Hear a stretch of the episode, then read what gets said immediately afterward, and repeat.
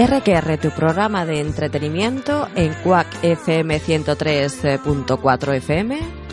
Pueden seguirnos los viernes a las 10 de la noche en directo. O también lo puedes hacer en cualquier momento. Entra en facebook.com. Ahí encontrarás toda la información sobre los programas, fotos, comentarios.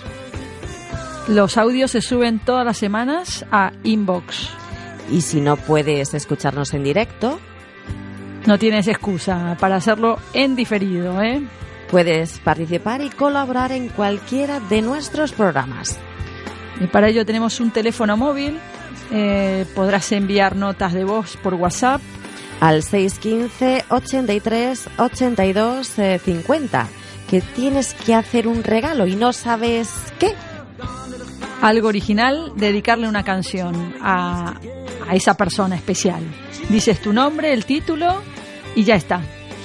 ¿Y a quién se la quieres dedicar? ¿Y por qué también, de paso? Para que todos sepamos a quién le dedicas esa canción y por qué. Muy fácil. Nota de voz por WhatsApp al 615 83 82 50. ¿Que quieres contar un chiste? También manda un WhatsApp al canto. ¿Que quieres contar una historia que te ha pasado y te gustaría compartirlo con todos? También lo podéis hacer. Lo que queráis. Somos todo oídos. Acordate, los viernes a las 10 de la noche. En Quack FM, tu radio.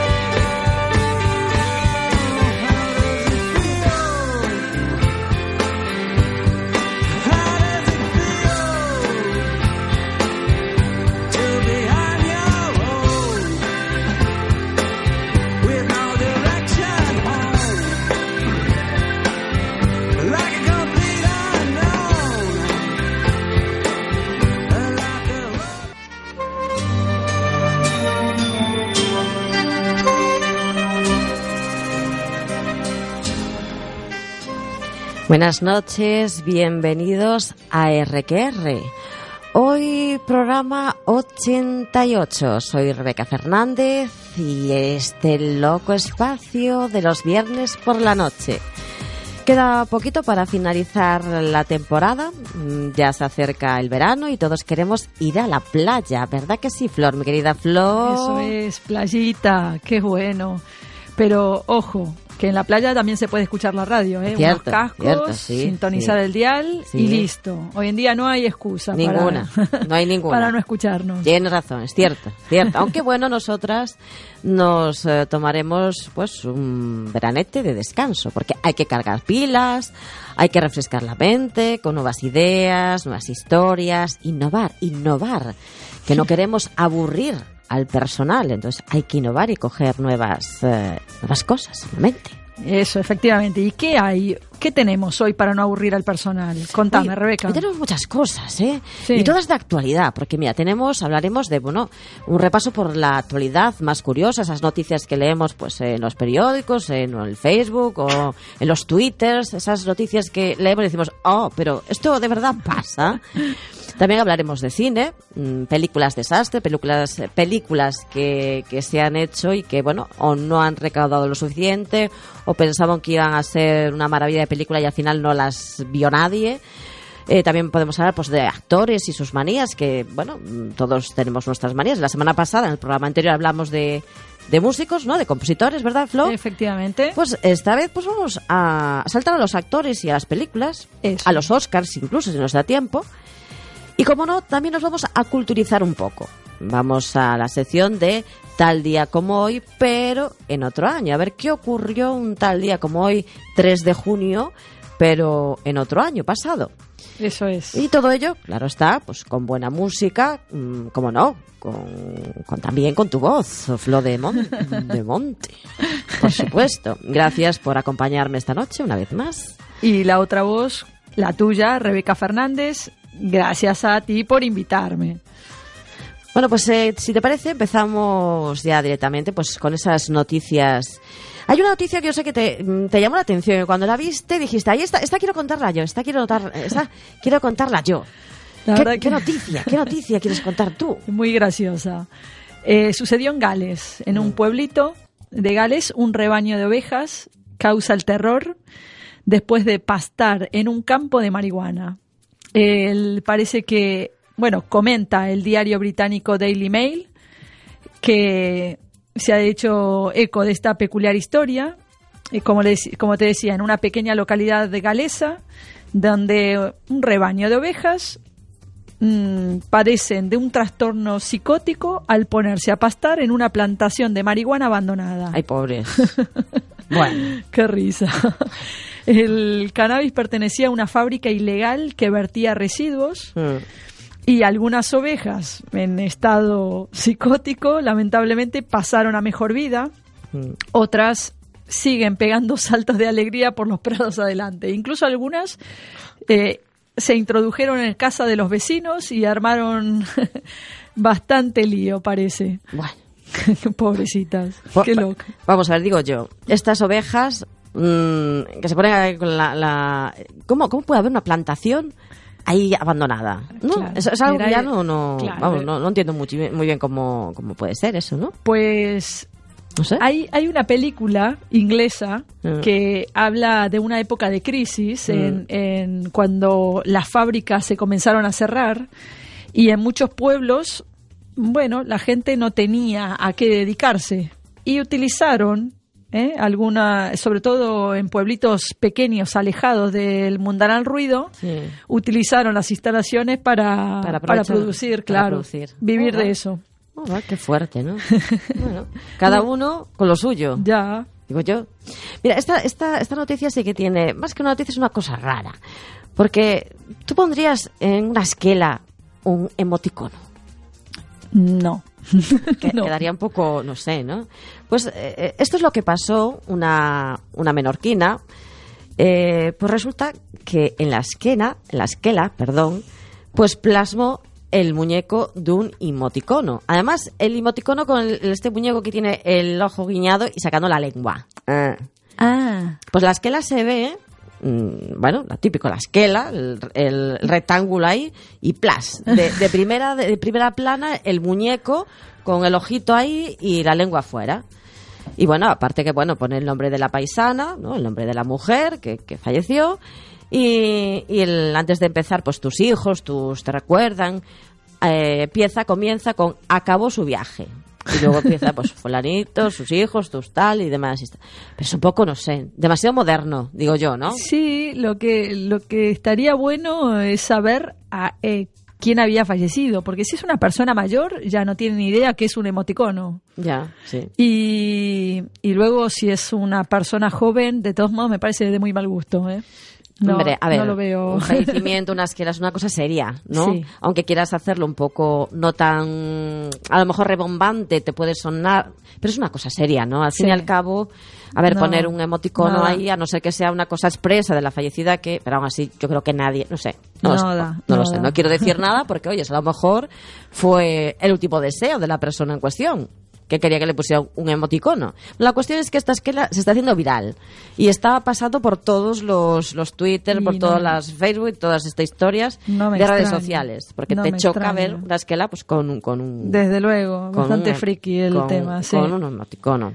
Desde luego. Cuéntanos otra. Hay una noticia de una tortuguita que me gustó mucho. Ah, sí, esta es una historia que nos lleva a Brasil y es la historia de Freddy. Freddy, la tortuga Freddy. Exactamente. Ya tiene un nombre bonito la tortuga. Sí, ¿eh? Sí. divina la historia. Freddy vivía en uno de los bosques de Brasil, pero un incendio que tuvo lugar en el bosque donde vivía eh, hizo que Freddy perdiera el 85% del caparazón. Vaya pobre. Desarrolló un cuadro de neumonía grave, pero a pesar de esto, Freddy resistió, logró eh, sobrevivir durante 45 días sin agua y sin comida. Lo localizó un veterinario, Mm. eh, tengo por aquí el nombre, Rodrigo Rabello. Vaya nombre, Rodrigo Rabelio. Sí, Mm. todos brasileiros.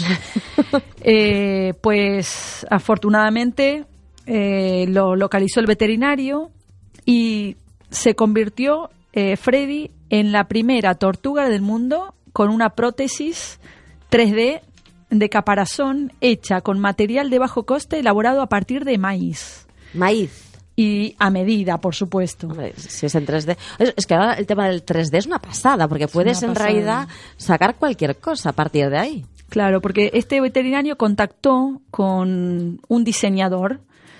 Eh, es- este diseñador era miembro de un grupo de rescatadores de animales que residen en San Pablo. Y gracias a su conocimiento sobre el tema del 3D y la impresora, Mm. y basándose en fotografías de Freddy, Mm. pudieron hacer una réplica de lo que era su caparazón. Eh, también contactaron con un cirujano dental, que fue el que se encargó eh, del siguiente paso, el trabajo que había hecho el diseñador, lo, eh, lo convirtió en un modelo digital por, por medio de una impresora 3D. Claro.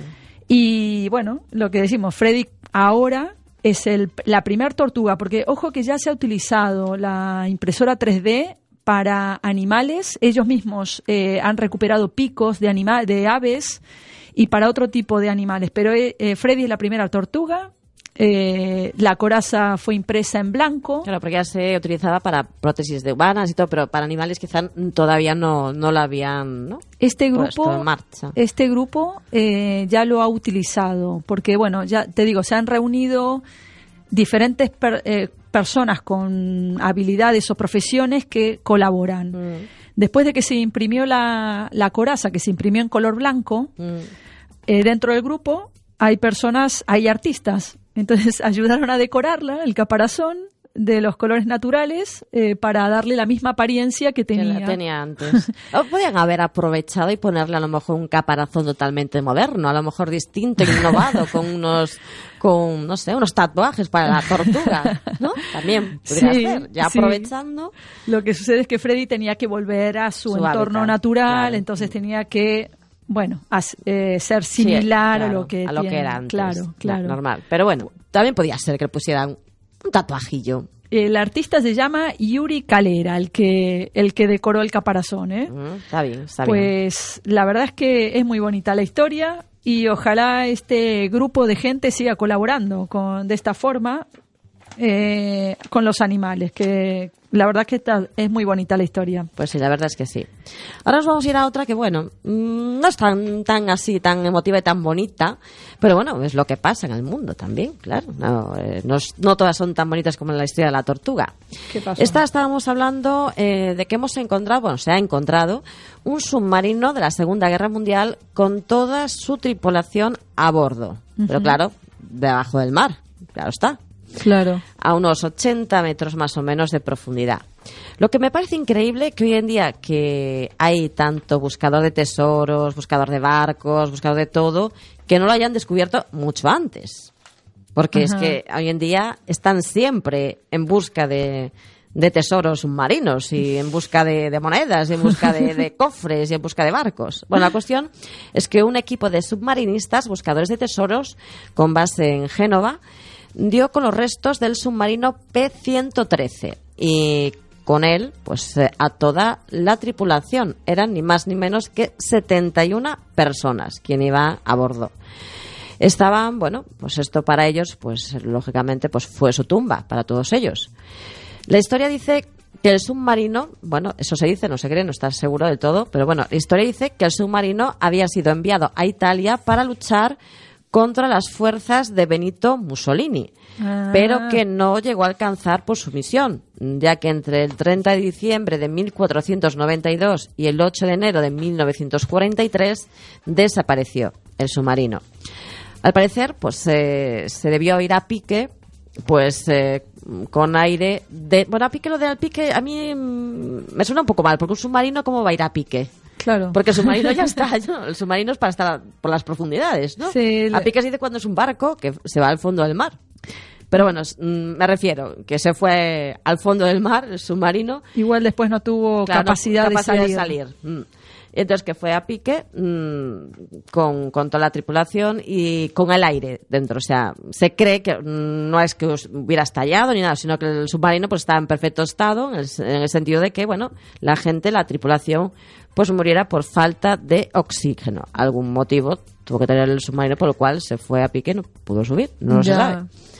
Como el descubrimiento pues no aporta datos históricos relevantes ni significativos, pues el submarino no será retirado de su lugar de descanso, eso pone aquí, porque según la legislación internacional marítima es considerado una tumba. Al Ah. haber dentro, pues eh, está la tripulación. Claro. Entonces, pues claro, eso. Pero la gente no querrá, los familiares no querrán recuperar, a- si hay un familiar vivo, no sé de, de qué año estamos hablando, pero no querrá recuperar a sus Hombre, a ver, esto, familiares. esto ya es un submarino del año mil- 1942. Bueno, sí. Pues, eh, a ver, sí, familiares deben de, ten- eh, Sí, deben tener. Bueno, hijos. depende de, la edad, depende de la edad que tenía la gente en cuestión en esa época. Pero en 1942... 20 años. Estamos eh, que ahora, mm, en 42, Hijos hay. est- estaríamos hablando de 70 años. Se- han pasado 70 años, ¿no? Si no Sí, calculo más, más imagínate o que menos. tuviera 20, 90 años, son 90 años, abuelos. O sea abuelos. que sí, hay hijos y nietos fijo. Si, si si tuvieran hijos. Sí, claro. Pero a lo mejor seguro, estaban solteros sobrinos, todos. Sobrinos. Bueno, sobrinos puede ser, sí. sí, seguro Bueno, estamos, familia. Pues, Hombre, si, gustaría- si lo reclaman, sí, si no, no, ¿no? Pasa que, claro, eh, hay que invertir para llegar hasta ahí y recuperarlos. O. o mm, Eso eh, cuesta dinero, claro. Claro. Pues no, no sé, no sé cómo podrían hacer o no sé, no tengo ni idea. En fin. Y como no tengo ni idea, y como antes hablamos de, de las ovejas y su todo campo de marihuana, vamos a escuchar a quién. Vamos a poner a Bob Marley, claro. Ah, Ya que estábamos hablando de, de Sí, esas ovejas y ese campo de marihuana, pues nada, escuchamos un poquito a Bob Marley y volvemos a la de ya con otra sección. Eso es. Vamos allá.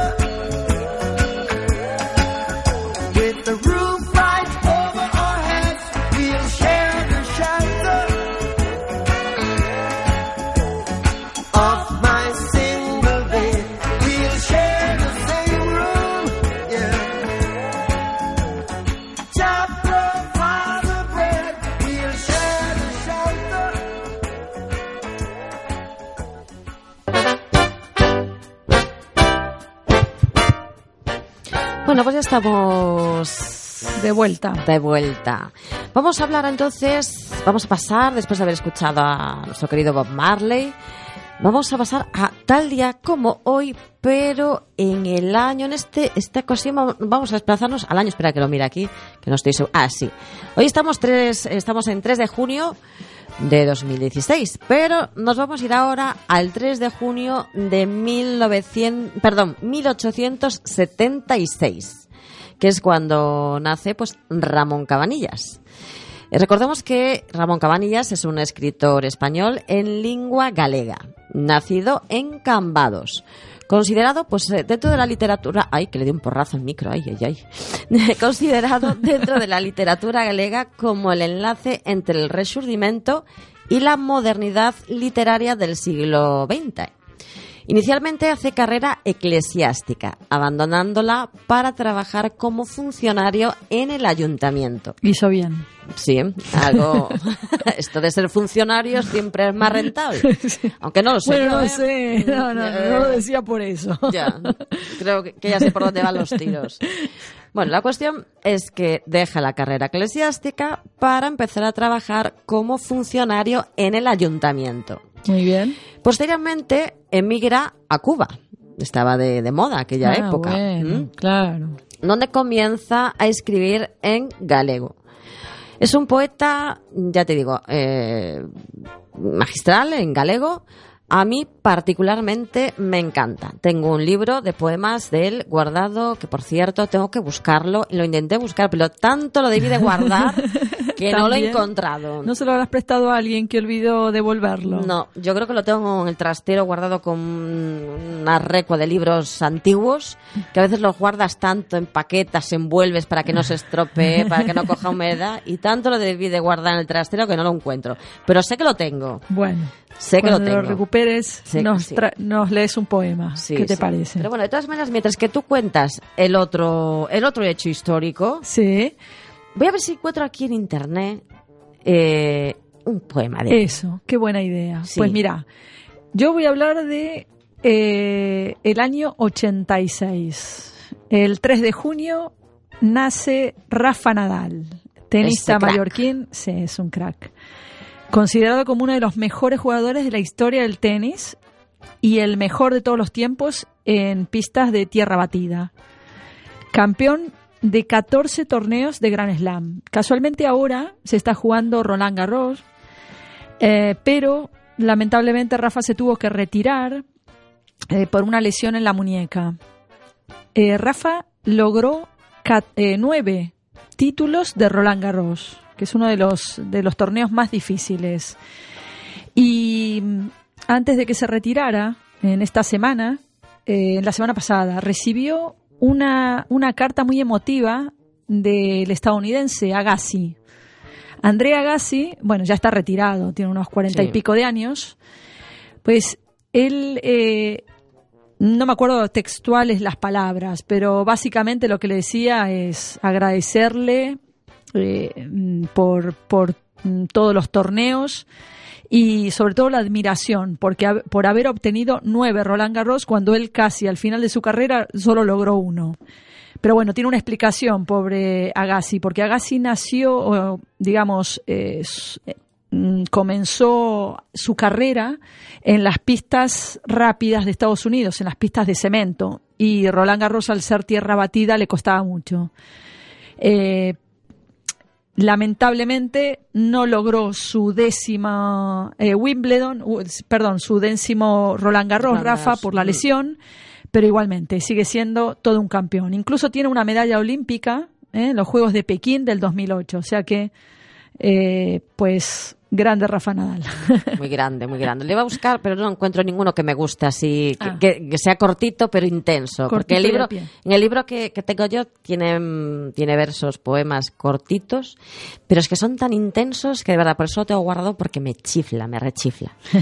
bueno, antes de pasar entonces a, nuestra sección de mm, actores, y Eso, sus manías, y las películas, y los Oscars y demás, vamos a escuchar otro temita de música. Bien, me Porque parece bien. así cogemos con más fuerza esto de los actores y demás. Me estás haciendo así. Podemos, podemos poner una, una, una canción de película, ¿no? De película, por ejemplo- Una banda sonora. ¿Eh? Una, Una banda, banda sonora, sonora. claro, claro. Pero que tenga letra, ¿no? ¿Eh? Pero que tenga letra, ¿no? Que sea activa. Que sea activa. Bueno, primero podemos contar alguna de estas. No, no, de- ya la voy a poner ahora mismo. Esta, por ejemplo. Y luego ya te vas a saber. Lo ha- ya la he buscado. Ahora te digo cuál es. Ah, muy bien. Bueno, cuando lo escuches ya verás cuál es. De acuerdo, vamos Ala. allá. Beautiful friend. This is the end. My only friend, the end of our end of everything that stands, the end. No safety or surprise, the end. I'll never look into your eyes again.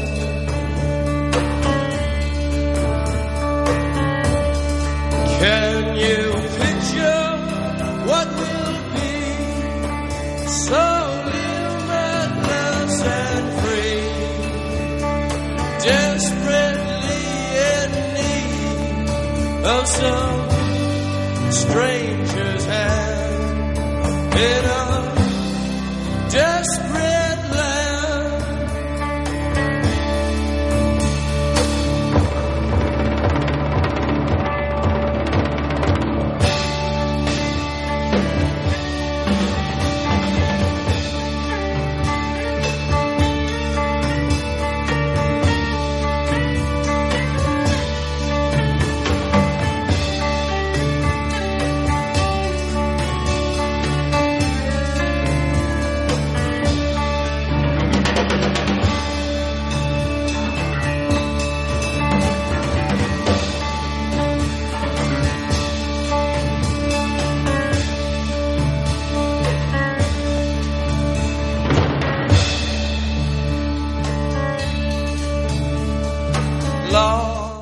Temazo, ¿eh? Sí, muy- un poco lenta, ¿no? Sí, pero. Nos quedan un poco dormidos, ¿eh? The Doors, eh, The End. Y este fue parte de la banda sonora de Apocalipsis Now. Sí, era, Sí. era muy profunda, muy. Sí, como, como vamos a hablar de, de Apocalipsis Now después. primero, antes de entrar con las películas, si te parece, ¿Cómo no? vamos a entrar primero con los actores. Sus Claro. manías, sus costumbres, esas cosas que, que tenemos todos cuando vamos a hacer algo o tenemos en mente. Sí, rarezas, va. Esa- Esas, ra- esas rarezas, sí, sí, esas rarezas que tenemos todos. Eh, que podemos comenzar por Tom Cruise. Lee tú el Tom Cruise, mientras que yo estoy buscando, aquí estoy buscando otra cosa, a ver si la encuentro. Ah, tú, tú- vale. tú lee la- eh, las, las rarezas. Tom. No, Tom- ah, sí, Tom Cruise, sí. Tom es un personaje, ¿eh? Mm. en los rodajes y eh, para la preparación de su personaje no permitía que nadie lo mire a los ojos. ¿Qué dices? Sí. Bueno, eh, eh, más que en los rodajes era a lo mejor en cuando estaba estudiando cuando su papel, estaba, ¿no? cuando- Porque claro, si está rodando necesita mirar los ojos. concentrado, claro, no, cuando estaba Digo yo. concentrado ahí en la preparación del personaje. Luego sí, luego habría que mirar a la chica a los ojos, tenía que mirarla, ¿no? Digo yo. Me imagino. Si no, malamente. A ver y, cómo hace. y además nunca llevaba reloj eh, en los rodajes, ni tampoco teléfono móvil, ni dinero. Tenía miedo que lo robaran. Pues a lo mejor, tú saber.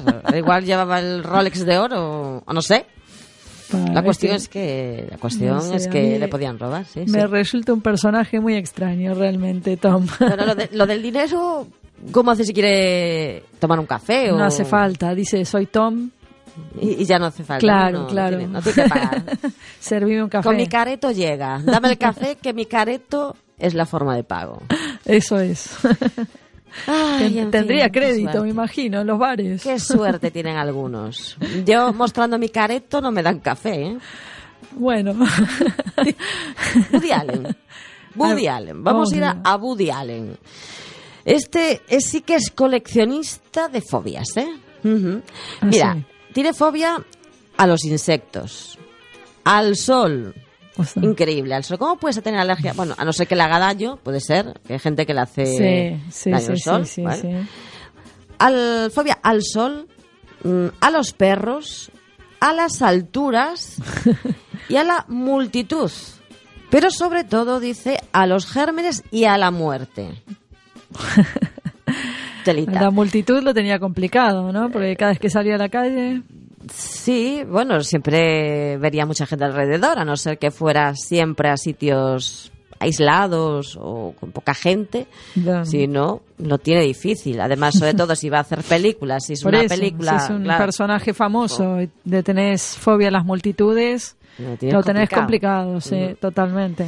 Pues este hombre, al parecer, duerme con los zapatos puestos. ¿Mm? Sí, Sí. Qué incómodo. Y se toma, será por si, si la palma, no la palma con los pies descalzos. por favor.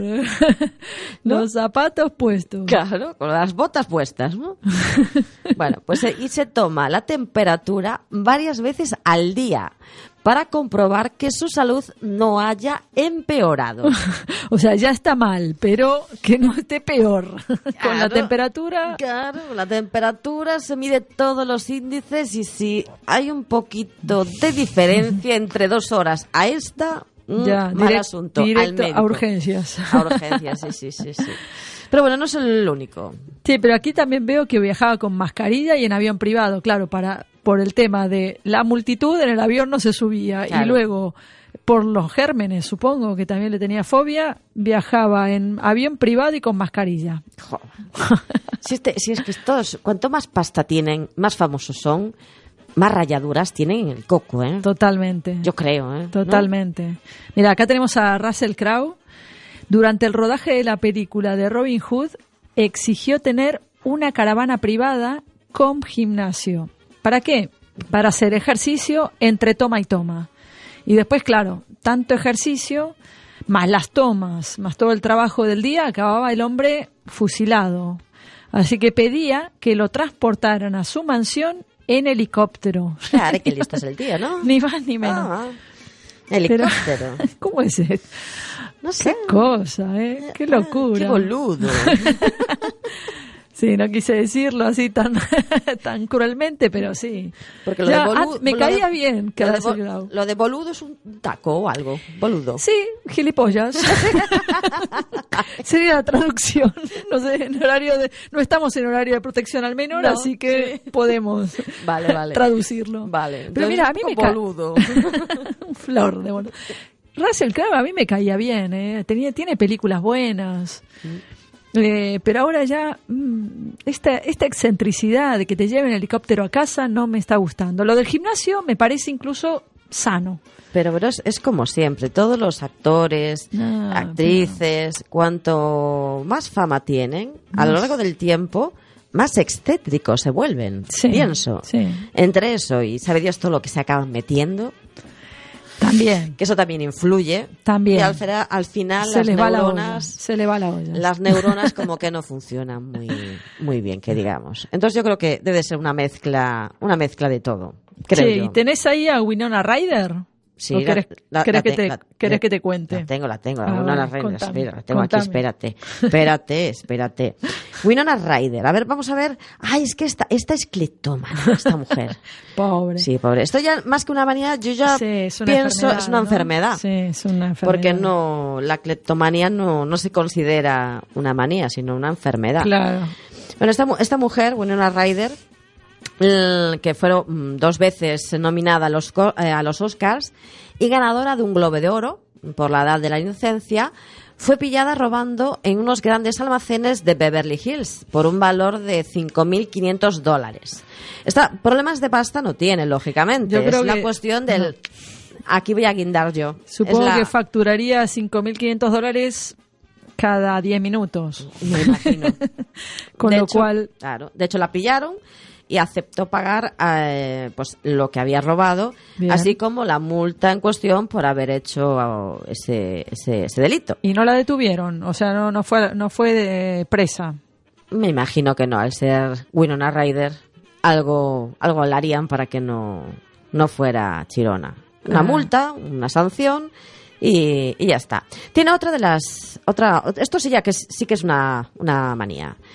Eh, cuando sale de casa lleva su propia vajilla, es decir, su plato, su tenedor, su vaso, Mira vos. porque bueno, cuando va a comer fuera no le gusta utilizar pues platos ajenos. Prefiere llevar sus propios cubiertos, su propio plato, ya que le da un poco de asco pues, usar, por decir un poco, ¿eh? por usar, claro, le da asco, pues usar lo que otra persona pues pudo haber usado antes. No pudo, es que lo ha usado. Si tú vas a un restaurante, el plato, Pero lógicamente, está lavado. sí, pero bueno, hay gente que le da Eh, no, No le sé. van a dar un plato sucio en un restaurante. No, no, yo no. Winona, no te preocupes por Además, eso. que normalmente en todos estos sitios, restaurantes, grandes centros, claro. tienen ya lavavajillas industriales que, mm, vamos, queman todos los gérmenes de las temperaturas. Supongo que no iría al McDonald's de la esquina, iría... Si es que a veces tiene más porquería lo que comes que el plato donde lo estás comiendo. Efectivamente. A no ser que vaya un, ni algo así, ni aun yendo a un restaurante de cinco estrellas, ni de 10 estrellas, o si tiene 20 estrellas, ¿tú crees que andarán al mínimo cuidado con si pasa una mosca por encima? O el típico camarero que te va a llevar el plato y coge y hace con, la, con, con el brazo y hace así que... que no, pasa, no es la primera vez que pasa. O a lo mejor te fijas en un camarero que hace tanta calor y está sudando y de repente coge y se frota la... y, de- y después, y luego con eso Con esa mano. te, te limpia el plato con el, con el pañuelo. con el mismo, exacto. Que sí, que es no, no puede ser tan tan tan extremista ni tan meticuloso. No, además, creas, creas anticuerpos. ¿Cuál ¿Sí? es el problema? Claro. es que quieres eh, permanecer en una burbuja y al final, al mínimo germen que te entre después, zaca, te va de lleno. Te mata. Ni tanto ni tampoco. O sea, ni, ni vivir en la, en la muchedumbre, como digo yo, en, en ahí todo lleno de, de porquería, ni tampoco estar en un sitio totalmente Ah, un, un súper limpio, requete limpio. Sentido común. Sí, sentido común. Sentido común, Un poquito de sentidiño. Un poquito de sentidiño, por favor. Ni tanto ni tampoco. Eso es. Bueno, pasemos a los actores. Porque los actores a veces son un poco aburridos, ¿eh? Tantas manías, tantas cosas. A las películas, decís. A las películas, sí, sí, sí. Eso es. A no ser Eh, que tuvieras algún actor por ahí, alguna manía más así interesante que pudiéramos... No, no. no, todos iguales, las mismas excentricidades, ya Sí. no nos divierte. No, No, nos divierte. no, no, no, no, no nos divierte. No, no. Queremos, Pues- queremos otra cosa. Estoy Una película. Estoy viendo acá, bueno, ya que pusimos eh, la canción de. Eh, De Apocalipsis... eh, no, eh, de, sí, de Apocalipsis Now, la de la película, la de Dor, ¿no? eh, efectivamente, la Eso. canción de los Doors. No me Eso, salía el Doors. grupo de Doors. eh, Doors. bien, vamos a hablar de Apocalipsis Now. Eso, Apocalipsis Now. Eh, filmada por Francis Ford Coppola. Eh, el rodaje, veo aquí que duró dos años, entre el 77 y el 79. Nada, un Y- tiempo, ¿eh? Sí, un sí. tiempo. Y hubo de todo. Hasta Hombre, en un dos huracán. años... Dos años ya me contarás. Ya, pero que justo te cruces con un huracán que destruyó todo el decorado, teniendo que poner el director dinero de su bolsillo. 30 millones de dólares puso Francis, ni más ni menos, y nunca lo recuperó al dinero, claro, porque en esa, en esa época las películas no facturaban lo que facturan No ahora. me extraña. Y un auténtico desastre económico para esta película, si bien es un clásico que nadie se tiene que perder. Y para lo otro, lo otro curioso, me causó mucha gracia, no lo sabía esto. Marlon Brandon pesaba 120 kilos en ese film y ya es, ¿eh? Uf, Ya es, una ¿eh? Cantidad. kilos, ¿eh? Es una cantidad. Y bueno, ya estaba enorme el hombre, así que lo tenían que filmar entre tinieblas para disimul- disimular la obesidad.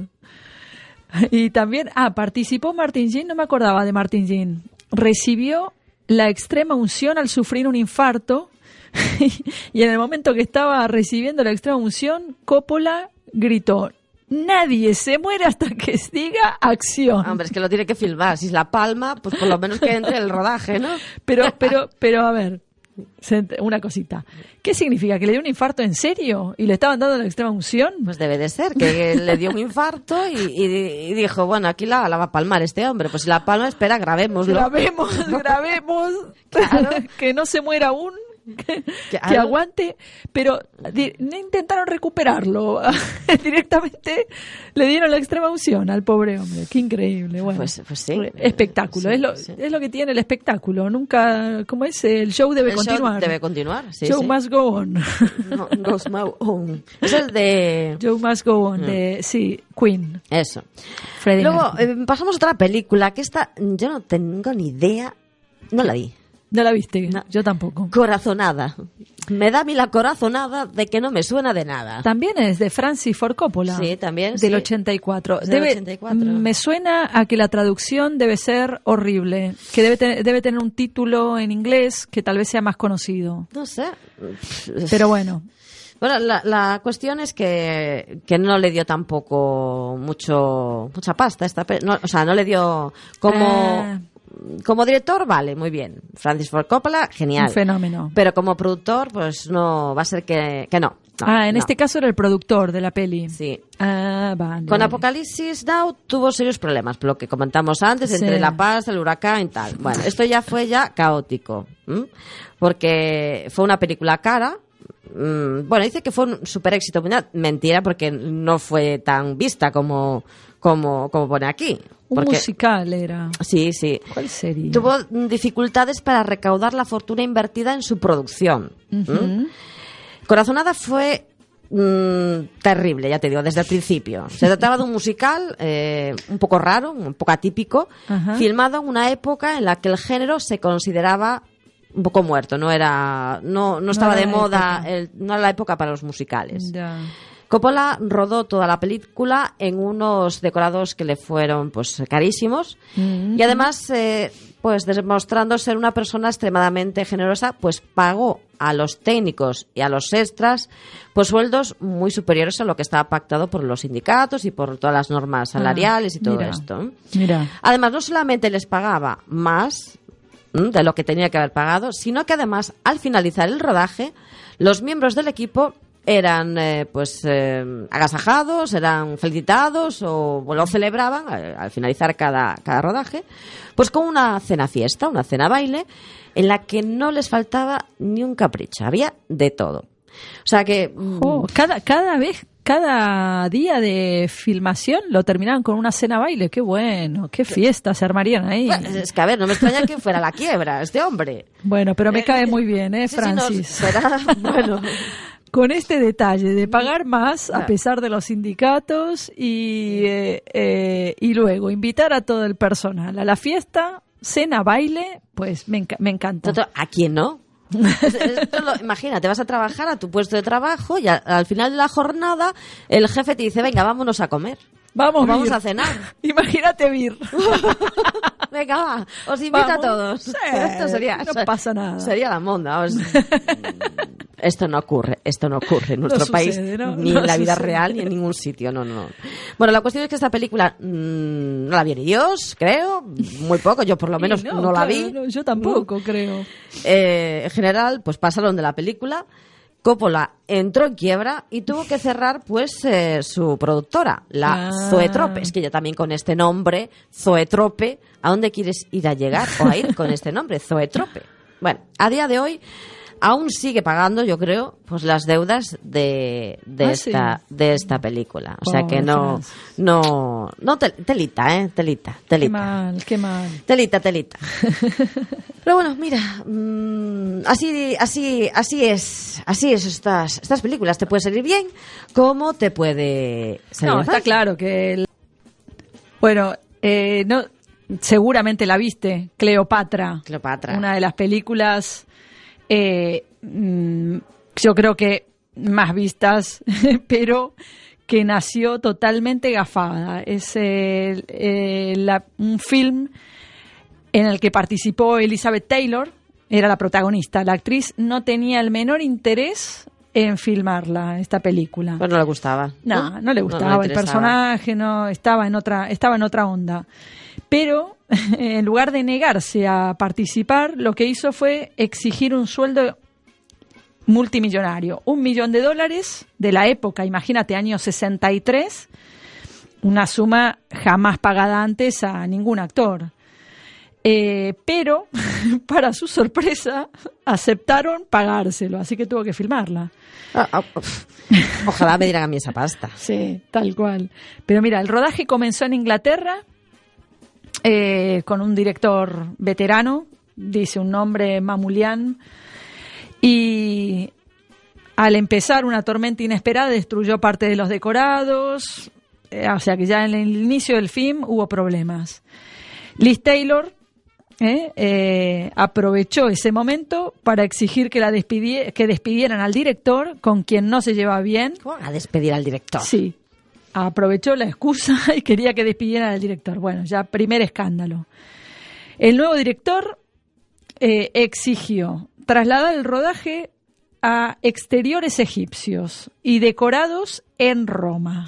O sea, a viajar. a viajar. Desde Inglaterra, bueno, eh, con exteriores egipcios y decorados romanos. Y además obligó a sustituir a los intérpretes masculinos, que en ese momento eran Peter Finch y Stephen Boyd, por Rex Harrison, que se llevaba muy bien con, con Liz Taylor, y Richard Barton. Richard Bueno, Barton, el ese está- director. Sí. Ah, mira. Ser. Con lo cual, eh, todo el material que ya se había filmado, nada, se tuvo que rodar de nuevo. O de empezar de Pues- cero una peli nuevamente. Pues ya es un gasto, ¿eh? Ya es un gasto. Pues, y cuando parecía que todo empezaba a marchar bien, se enferma la, la actriz principal de una hernia discal, con lo cual obligó a operarla, la mantuvo seis meses alejada del plató. Bueno, al cabo de un año no se había rodado ni siquiera media película. Qué increíble, qué, qué mala suerte. ¿eh? ¿Mala suerte? Bueno, no sé yo. Si es mala suerte, ya lo hicieron adrede. Si ya no le gustaba rodar la pel- no quería hacerla, dice, mm, esta dijo, venga, vamos a acribillar aquí al director, al productor, vamos a esto, una ruina, una Sí, ruina de película. Lo hizo Totalmente, adrede, seguro. Totalmente. Bueno, año y medio después pudieron, eh, bueno, año y medio después de comenzar el rodaje, pudieron finalizarla. Por supuesto, la prensa, imagínate, eh, bromeaba constantemente con, No me extraña. con todos los costes a- añadidos que Claro, tuvieron. Adicionales, ya no me extraña. En fin. Después vamos a escuchar una, antes de despedirnos, dime, Sí, vamos a finalizar con, con una cancioncita de, de, de, de la sí, de Cleopatra. de Cleopatra. Está muy bueno. Pero sí. como aún nos quedan nada, unos, par- unos minutejos, nos quedan un par de minutos, ah, escasos minutos, Sí. vamos a hacer un, como lo mencionamos al principio también, sobre los Oscars, unas, mm, unas pequeñas curiosidades nada más, así de, de pasada, por, Así. por nombrarlas, ya que lo hemos dicho al principio del programa, que vamos a comentar algunas, ya que lo tenemos aquí ya seleccionado, y me- por- vamos a comentarlas. Porque bueno, para algunos ganar o ser nominados al Oscar, pues eh, algunos pues se convierte en una alegría, para otros en un engorro, que no sé por qué se convierte en un engorro, porque ganar una estatuilla o ganar un premio siempre es bien recibido, ¿no? Digo yo. No sé por qué es un engorro. Sí, como No sé. premio está bueno. Lo que pasa es que lo que suelen decir es que el que ganó un Oscar al año siguiente no, tra- no trabaja. Ah, no. No. ¿Por qué? Suele. Sí. Sí, porque como que ya están quemados Mm. con O sea, toda ya la publicidad que se hace a raíz del Oscar y ya para una siguiente película no se los vuelve a llamar. Mm, O sea que para ellos entonces es un engorro que les da un Oscar. Eh, Bueno, hay Bueno. algunos que tienen uno, dos o incluso tres, ¿no? Claro, pero recién a los a los años, no inmediatamente, pudieron trabajar. O sea que te, te dan, dicen, dicen, ¿no? Te dan un Oscar eso. y tienes un par de años de, de parón. Ya, que, es difícil que te vuelvan a llamar porque además no puedes a- aceptar cualquier papel. Después de haber hecho un papel de Oscar, Bueno, la siguiente película no puede ser un segundo. Ya. Hombre, mira, eh, este George Bernard Shaw, ganador Sí. por el guion de Pigmalión en, mil Sí. no- en 1938, Sí. afirmó, es como si le diesen un premio al rey de Inglaterra por ser rey. Me parece insultante este honor. Bueno, este era un escritor muy Sí. particular, ¿eh? con lo cual eh, es como si le dieran al rey de Inglaterra un premio por ser rey. Mm. Claro, es su obligación, ¿no? Ser rey. Claro, y que le den un... Sí, era un tipo muy estricto, Bernard. Bernard, no, no, esas tonterías no le iban. Entonces no, no lo cogemos como ejemplo, ¿no? No, no, no. Y este, a ver, eh, George Scott, actor nominado en 1961 por El Buscavidas. No, no vi la peli, no tuve el gusto. No, yo tampoco. Y dice, los actores no deberíamos vernos forzados a hacer campaña en favor propio y en contra de otros. Su rechazo fue mayor en 1970 cuando ganó por Patton y no acudió a reco- a recoger a su, pre- su premio. Las ceremonias son un desfile de carne de dos horas de duración y todo por motivos económicos. Bueno, Bueno, sí, en parte, sí. Tiene, en parte tiene razón. Tiene razón. Tú ves una gala de los Oscars y lo primero que enfila, a ver cómo va vestida una, el modelito que lleva la otra, eh, de qué diseñador es. eh, La alfombra roja, todos mostrando carne, tal cual sí, ha dicho él. sí.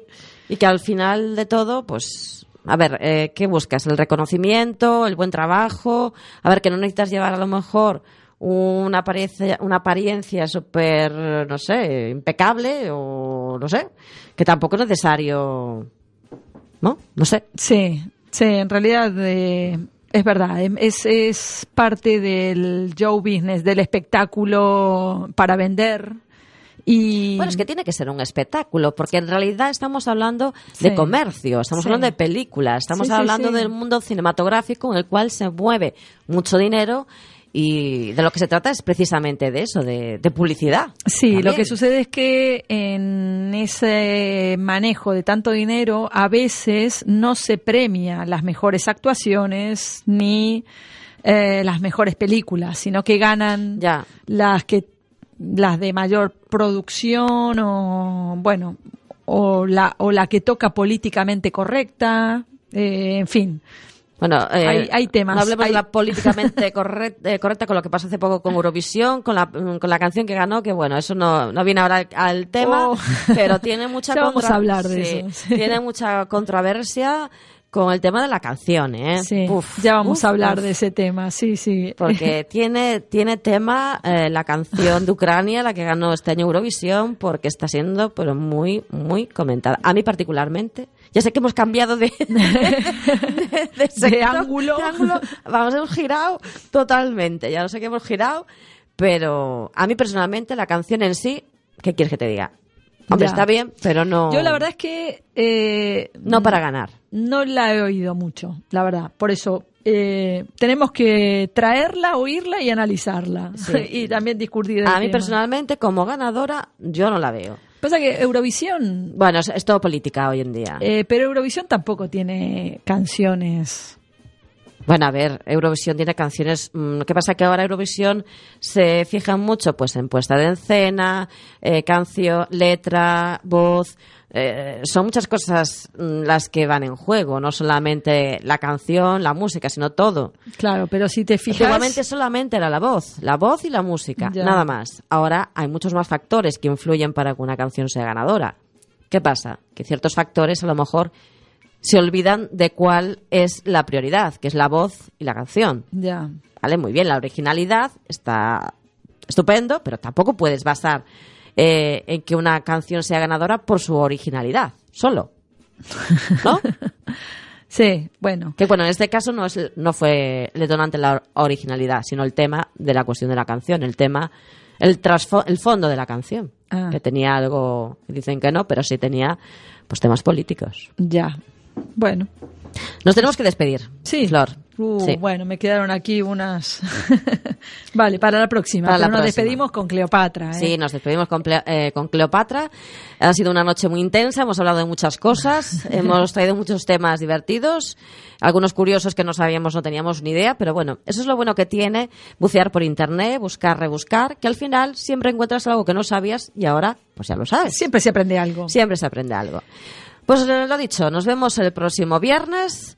Eh, estar ahí, gracias por estar a, a nuestro lado, escuchando pues este, este pequeño pero gran programa de RQR con Flo del Monte, de Monte y una servidora, Rebeca Fernández.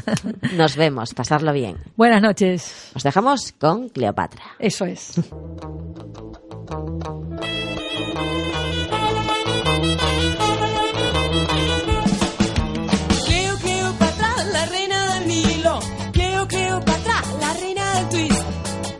Las momias te aburren, ya no quieren bailar. Julio César te ama, pero no baila el twist. No. Cleo, Cleopatra, la reina del Nilo. Cleo, Cleopatra, la reina del twist. ¿Qué van a decir en la historia de ti? tus baños de leche y tu miedo al spray.